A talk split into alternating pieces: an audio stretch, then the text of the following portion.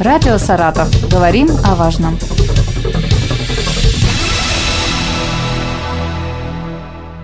Здравствуйте, у микрофона Артем Столяров. Сегодня со мной в студии Александр Стерликов, начальник по борьбе с мошенничеством управления уголовного розыска Главного управления МВД России по Саратовской области. Здравствуйте. Здравствуйте. Тема нашего разговора – мошенничество. Как не попасть на удочку злоумышленника. Александр Андреевич, э, для начала хотелось бы обратиться к статистике, заодно, возможно, подвести какие-то итоги года по борьбе с мошенничеством.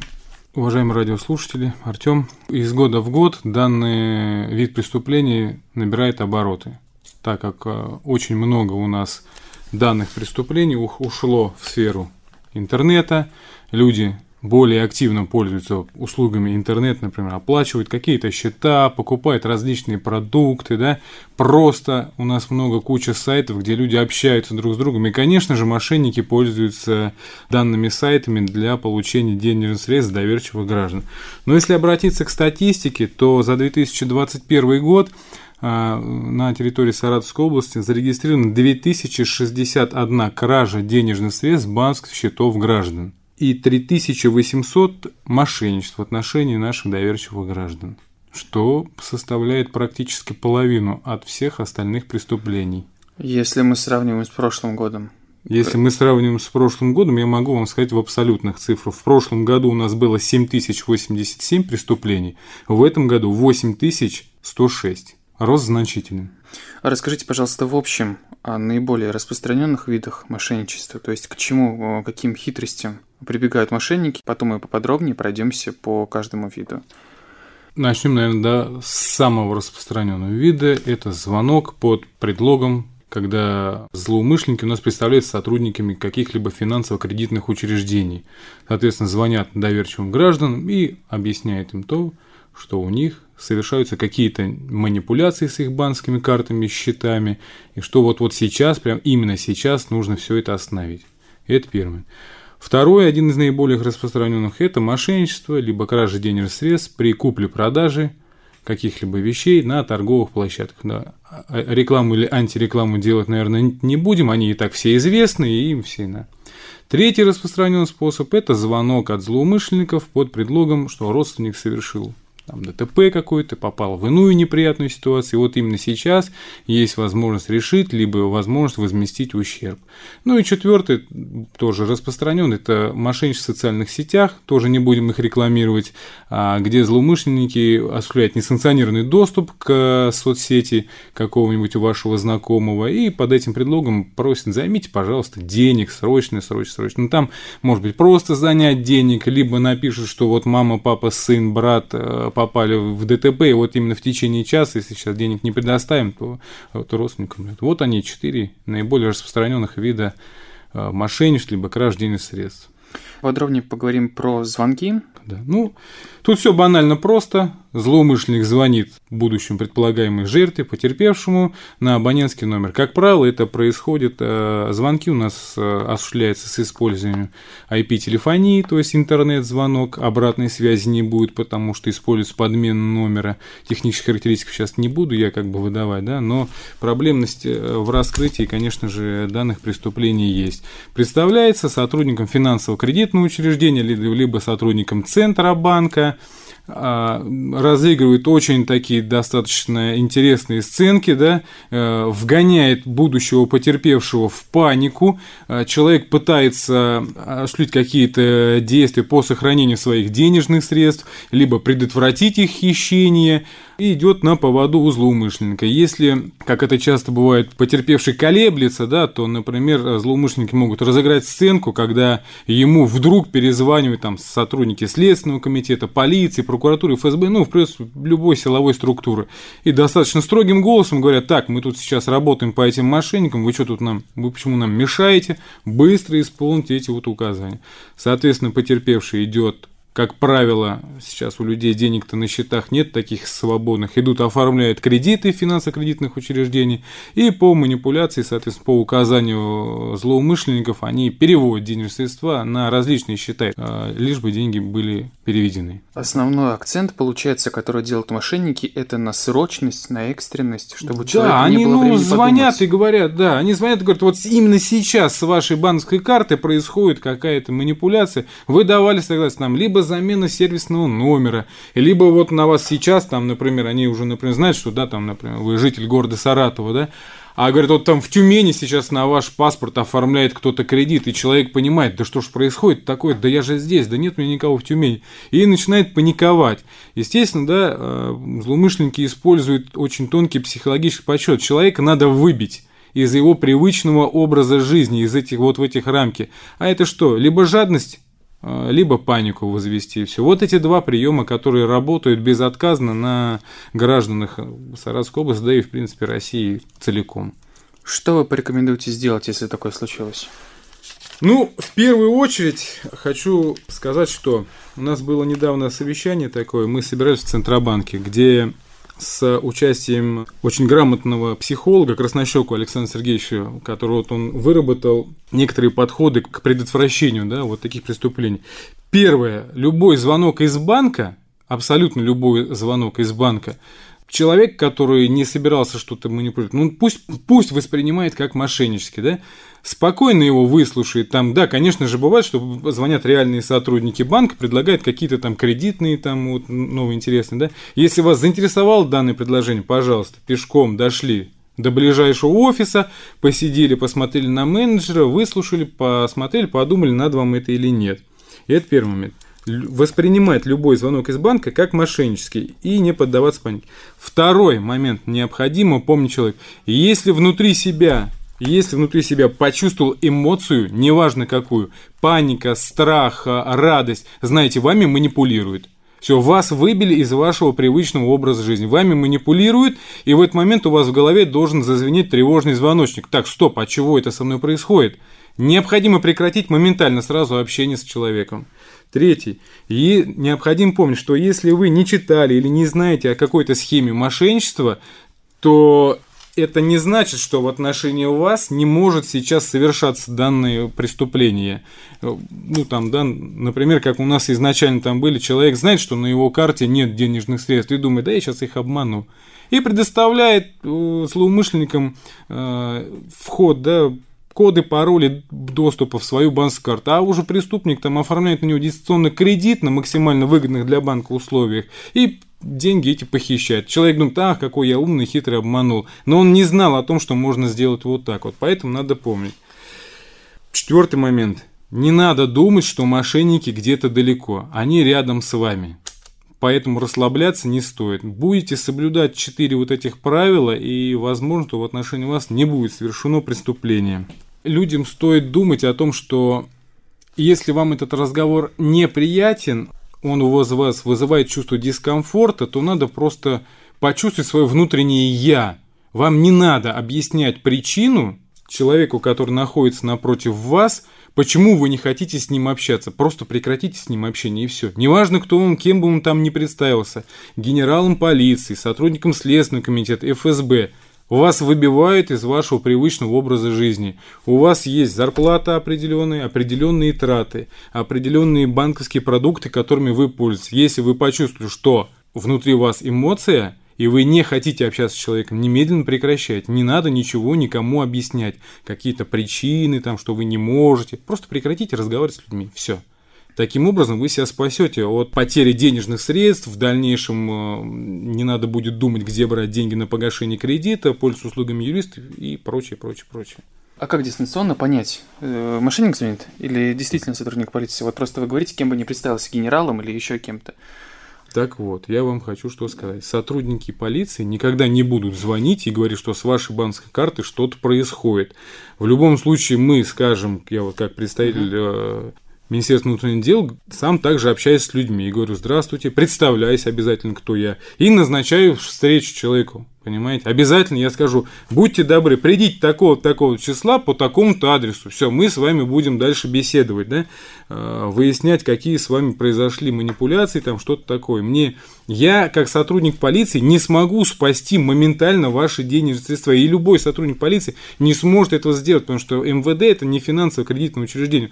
Мы э, посмотреть даже движение денежных средств по банковской карте потерпевшего преступника мы сможем только лишь на основании судебного решения. Все, по-другому у нас никак не получится. И тем более не в компетенции полиции прекратить какие-то финансовые операции. То есть, если идет похищение денежных средств, это сможет сделать только лишь сотрудник банка.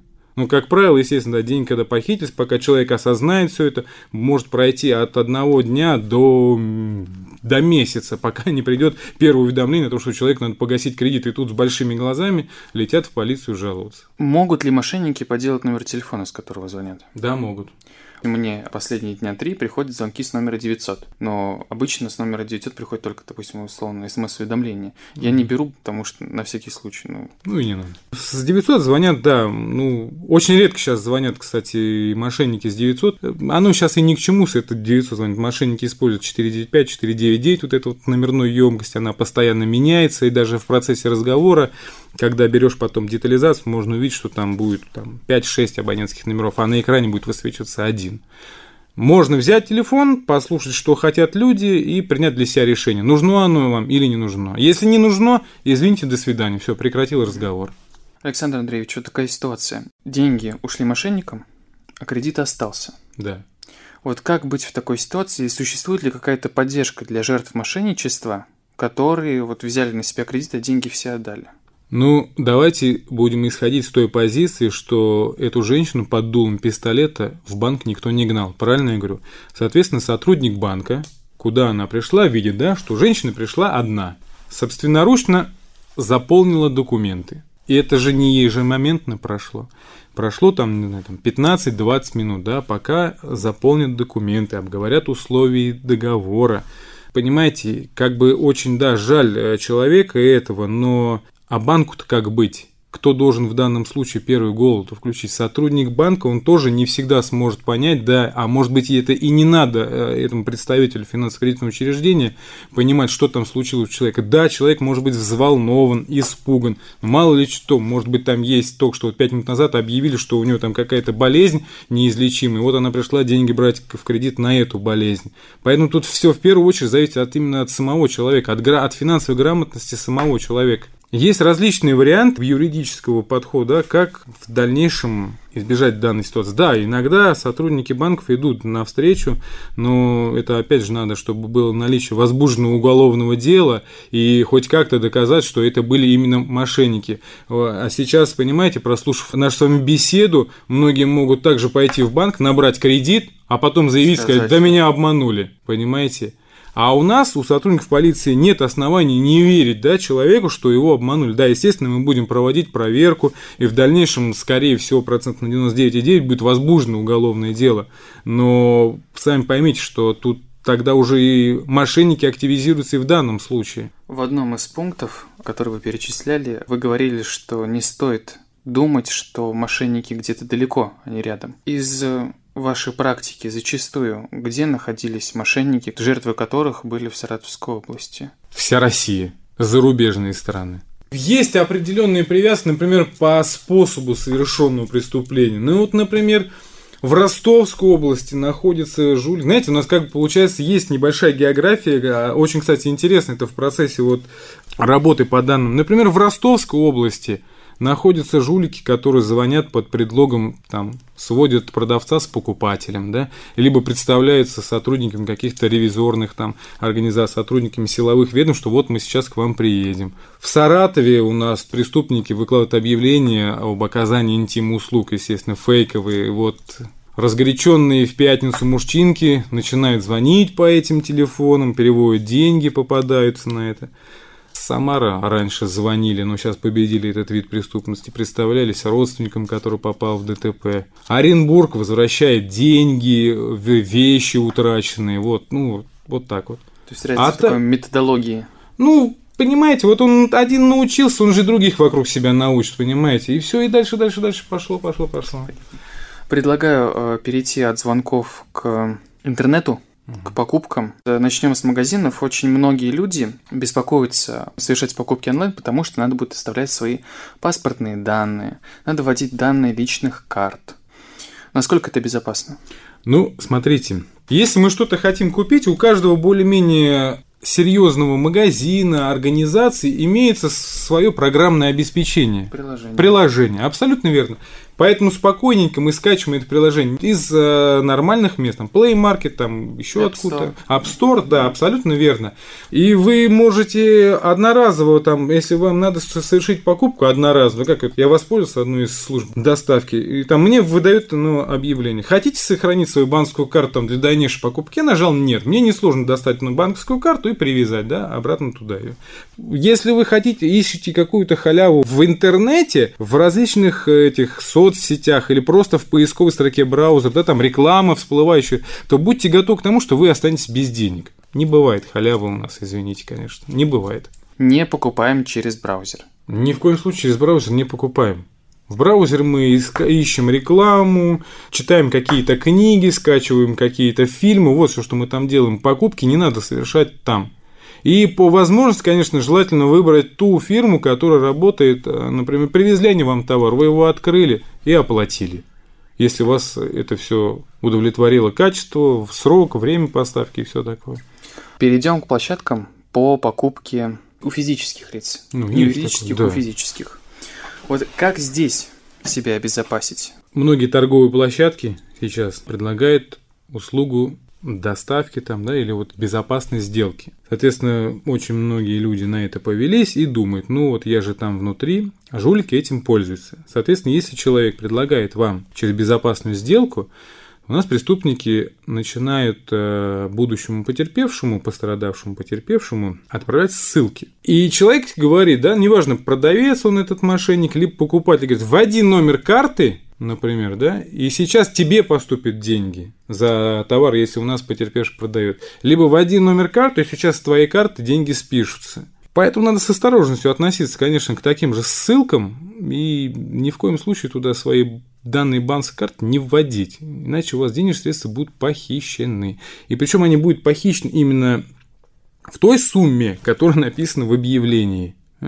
Например, если я продаю там, не знаю, корову, да, там за 15 тысяч рублей, то, соответственно, мне ссылку скинут именно на 15 тысяч рублей. Я захожу туда, открываю и вижу, да, что мне надо вот ввести номер банковской карты, там раз, там написано сумма 15 тысяч рублей. А у нас, получается, уже мошенник, все, он подготовил эту ссылку. Я ввожу номер своей банковской карты, пароль, поступивший мне на телефон, и этим самым я подтверждаю списание денежных средств со своей банковской карты, но никак не поступление в обратную. В данном случае я никак не обогащусь.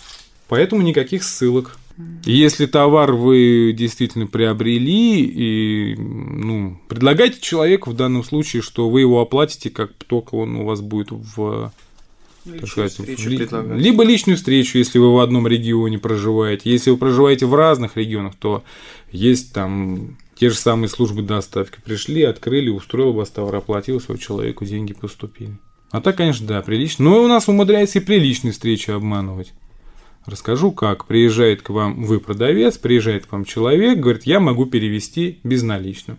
И спрашивают, каким банком вы пользуетесь. Например, вы там говорите банк А. Вот в данный момент преступник обязательно скажет, ой, а у меня банк Б. Потому что вот сейчас я вам переведу и показывает вам демо-версии, да, обучающая версия, как пользоваться банковским продуктом. Там у него будет, например, банк Б, он показывает вам, что он вам перевел, на самом деле говорит, ну вы стоите минуту-две, ну, наверное, сейчас, ну, сейчас переведет, что ж, два разных банка, там же написано до трех суток перевод, и сидите вы трое суток, ждете, пока вам деньги поступают. А потом оказывается, что да никто вам их и не собирался переводить. Есть ли разница между тем, что у тебя списывают деньги мошенники, и ты сам под воздействием мошенника Конечно. сам перевел деньги? Да, конечно. И различаются ли условно статьи? Да, это абсолютно разная квалификация. Если у нас потерпевший переводит деньги сам под каким-то, да, там, ну, не знаю, предлогом ему позвонили, сказали там, алло, мама, я попал в ДТП, дайте мне денег. Это у нас статья 159, то есть мошенничество с использованием средств сотовой связи телефона. А если человек не предпринимает активных каких-то мероприятий к переводу денежных средств, но тем не менее преступник сам их похищает, то это, конечно же, 158 статья Уголовного кодекса – это кража. Пункт Г с использованием электронных средств платежа, например, с банковской карты то же самое. В каком случае легче раскрыть дело? Ну, легче раскрыть дело тогда, когда преступник оставил больше следов, или когда сотрудник полиции предпринял все меры для того, чтобы это раскрыть. Любое, абсолютно любое дело, а, кражу, либо мошенничество можно раскрыть, надо предпринимать к этому просто все возможные усилия. С какой минимальной суммой можно обратиться в правоохранительные органы? С суммой кражи? с любой. Ну, согласно законодательству нашему преступления является преступлением, когда сумма ущерба 2500, 2500 рублей. Это при мошенничестве. При краже, если кража, например, была денежная с банковской карты, то тут уже, конечно же, э, закон не имеет точной суммы, и поэтому может быть и от 500 рублей возбуждено уголовное дело при краже с банковской карты, потому что у нас идет как квалифицирующий или признак, то есть отягчающий.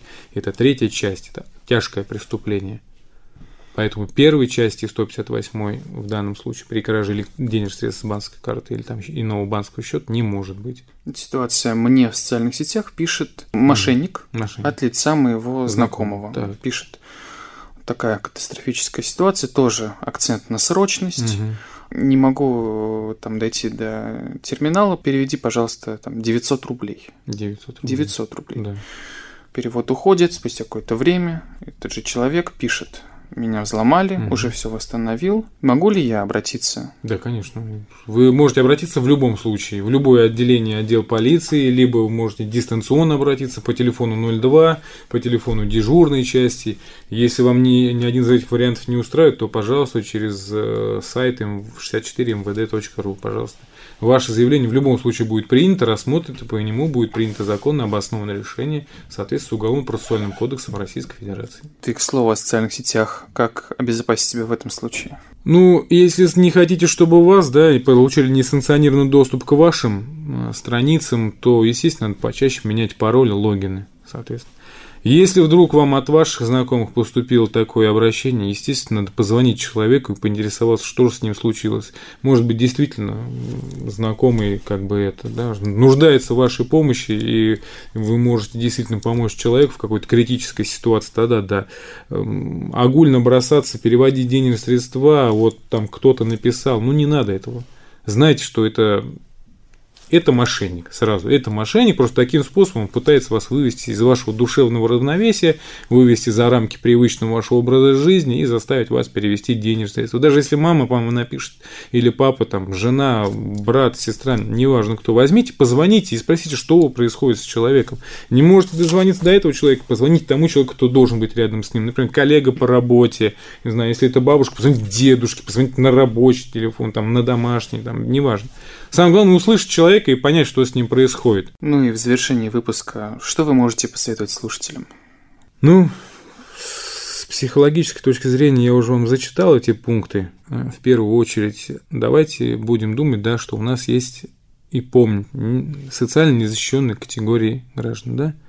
Это наши престарелые родственники, это малолетние наши, там, например, братья, сестры, да, которые в силу, те в силу возраста уже, так скажем, более преклонного думают, да, в силу своего воспитания, наши несовершеннолетние с вами родственники, ну, просто они еще живут в мире таком, да, значит, в первую очередь надо думать о том, чтобы не допустить, мы должны за них брать ответственность, да, проговаривать со своими родственниками. И вот я, например, приезжаю в гости к родителям, да, они тоже у меня уже пенсионеры, я говорю, вы, даже если я вам позвоню на сотовый телефон и скажу, мама, дай денег, не верьте, это не я. То есть, как, периодически я проговариваю, да, э, обрисовываю вот эти вот все ситуации, какие могут быть. Ну, вот, в первую, мы должны Необходимо продемонстрировать, как все это может случиться с нашими родственниками. Те, кто, так скажем, в здравом уме и в твердой памяти, мы должны понимать, что ну, преступник это он ни перед чем не остановится. Ему у него одна только цель изъять денежные средства. И никакой морали при этом нету у людей. Потому что я знаю, что были случаи, когда заставляли, да, заставляли психологически, дистанционно у нас в Саратове людей квартиры продавать благо останавливали, успевали их остановить, то есть они уже все, при, они, то есть преступник дистанционно нанимал риэлтора, говорил жертве своей, что вот необходимо продать квартиру, все, риэлтор приходил, и просто бывало, да, что и, и, и риэлтора такие добросовестно смотрят, говорят, нет, с человеком однозначно беда, он неадекватен, просто неадекватен. А, конечно, человек в состоянии дикой паники, там все, они продали все свои квартиры, готовы продать все. Поэтому надо быть бдительным. Конечно, огульно всем не доверять тоже, ходить там оглядываться по сторонам тоже не надо. Мы все-таки надо жить в нормальной полноценной жизни, но родственников своих необходимо оберегать, проговаривать с ними, что нецелесообразно вот это делать, не надо никому двери открывать, если вдруг к вам пришли сантехники, а вы их не вызывали. Вот так и живем. Сегодня о мошенничестве мы говорили с Александром Стерликовым, начальником отдела по борьбе с мошенничеством Управления уголовного розыска Главного управления МВД России по Саратовской области. Спасибо большое. Спасибо вам. Радио «Саратов». Говорим о важном.